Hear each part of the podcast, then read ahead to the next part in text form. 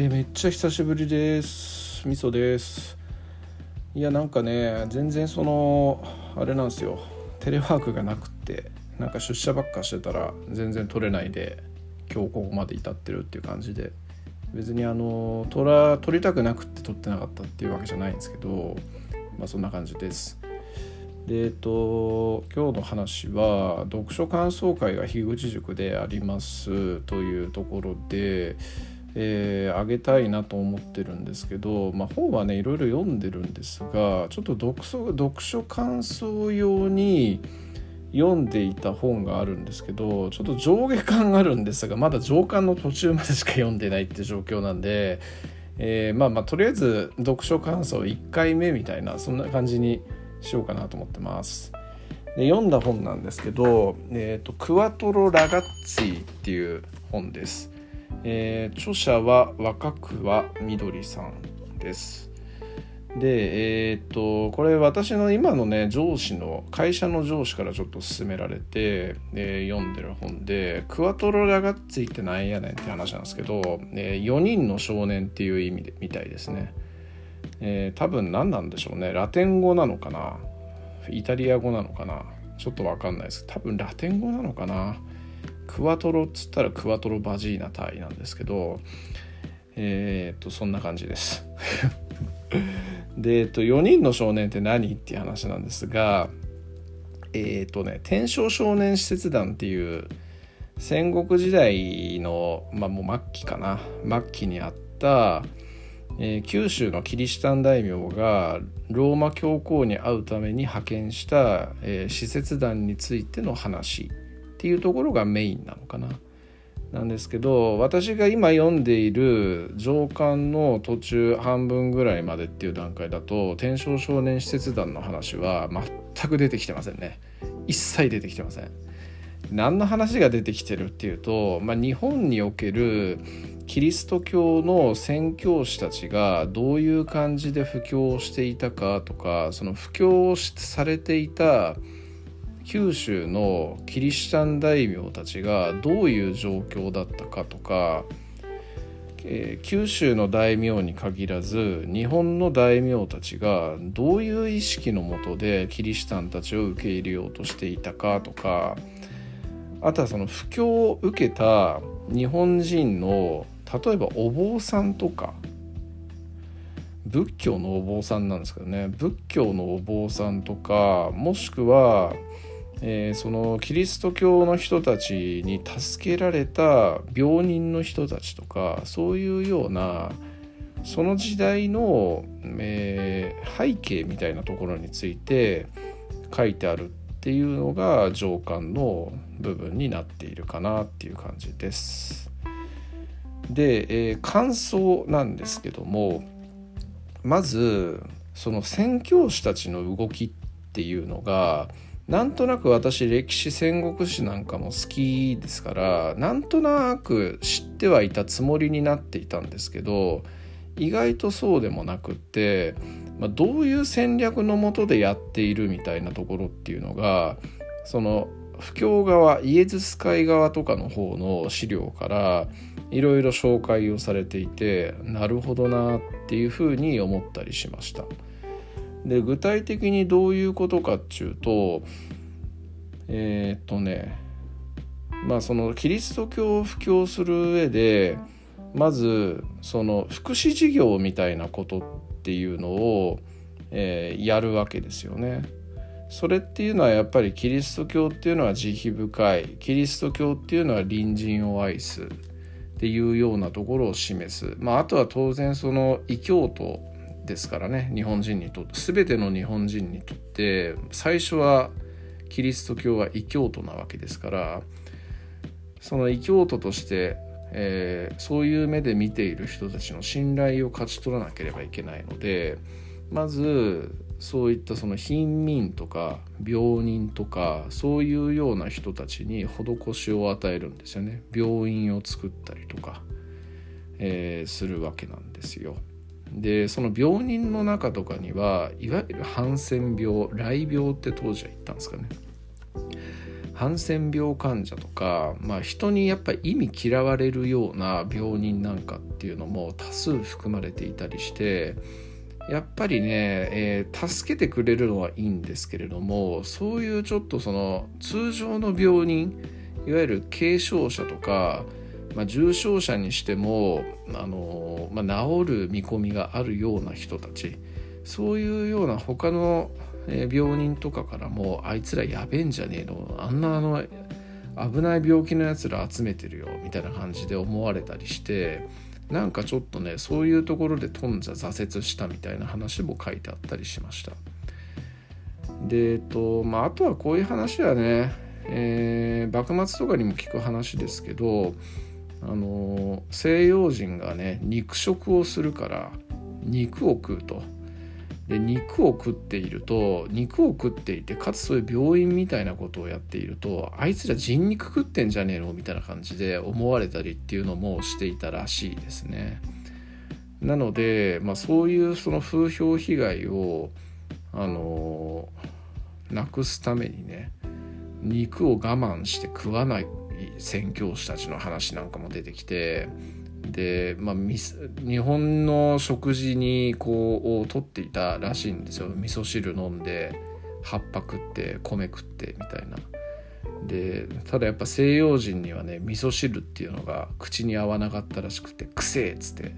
なんか感想とか書いてあるみたいな資料もあったりするらしいです。でまあそんな感じで庶民にね寄り添って福祉活動をしていたわけなんですけれどもやっぱりちょっと宣教活動としてそれはそれでいいんですけどあの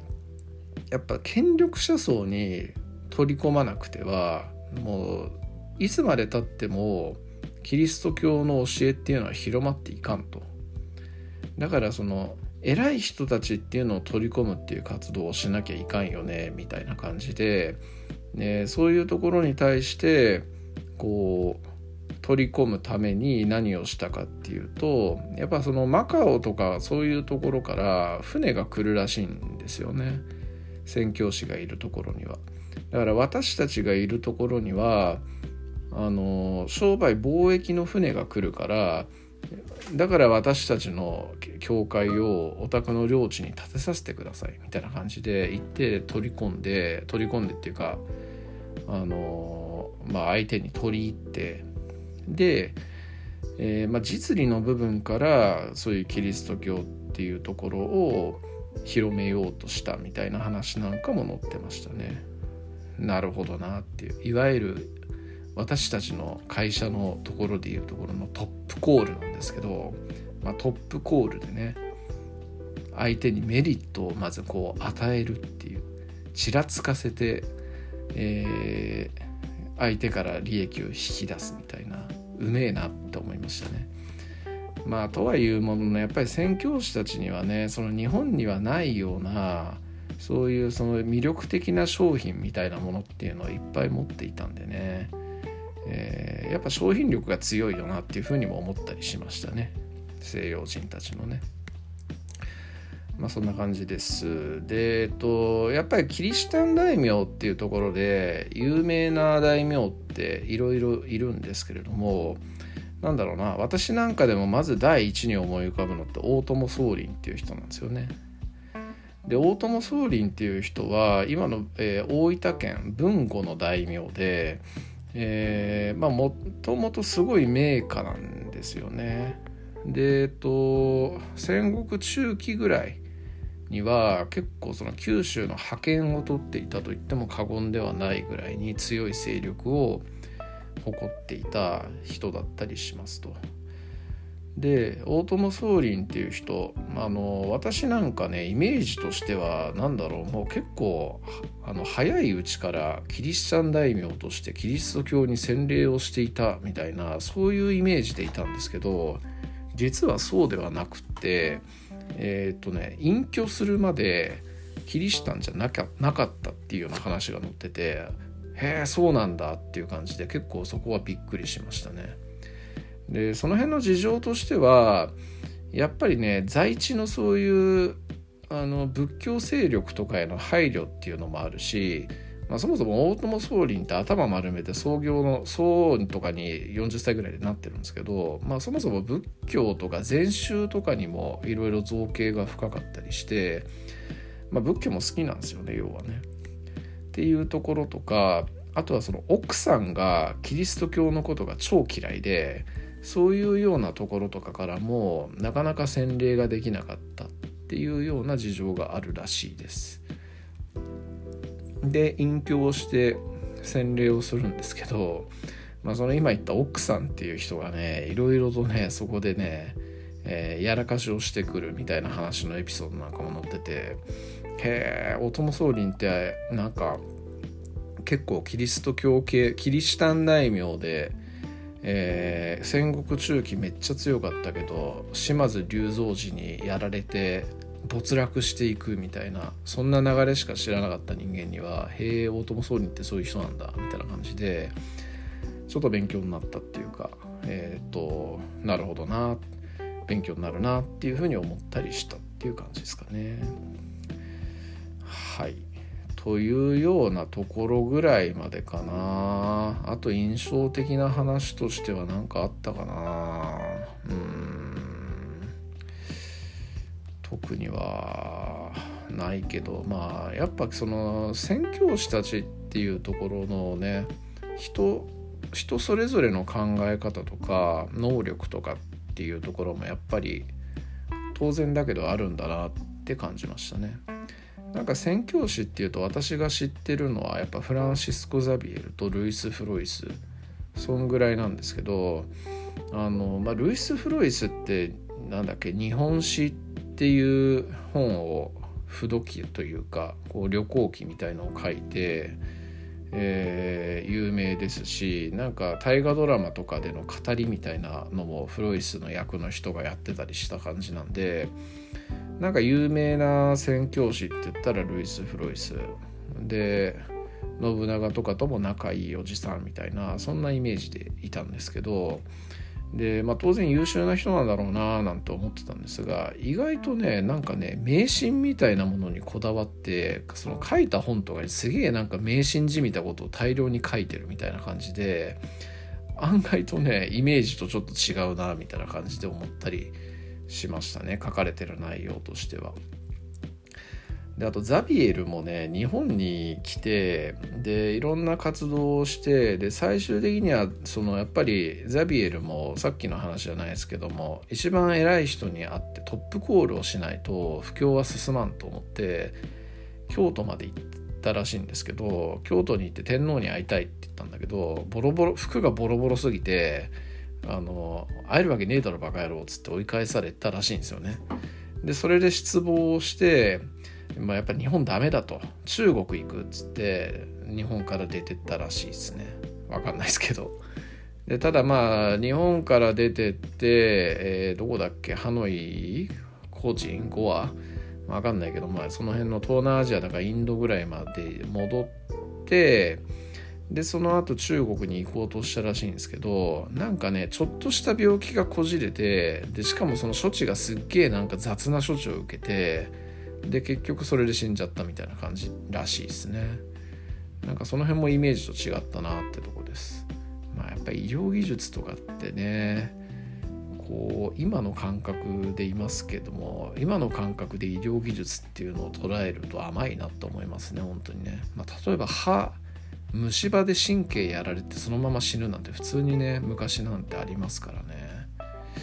そう考えると怖えよなってって思いますね今は今の時代やっぱりこうね簡単に薬飲めば治ることとかでも昔なら死ぬみたいなことがありますから、えー、やっぱ感覚その辺の感覚の違いって、えー、一番ダイレクトになるほどへえって思うような感じですかねはい。まあそんな感じですね。まあ多分これから、えっ、ー、と、天正少年施設団を送るっていうような話のところになっていくんだと思うんですけど、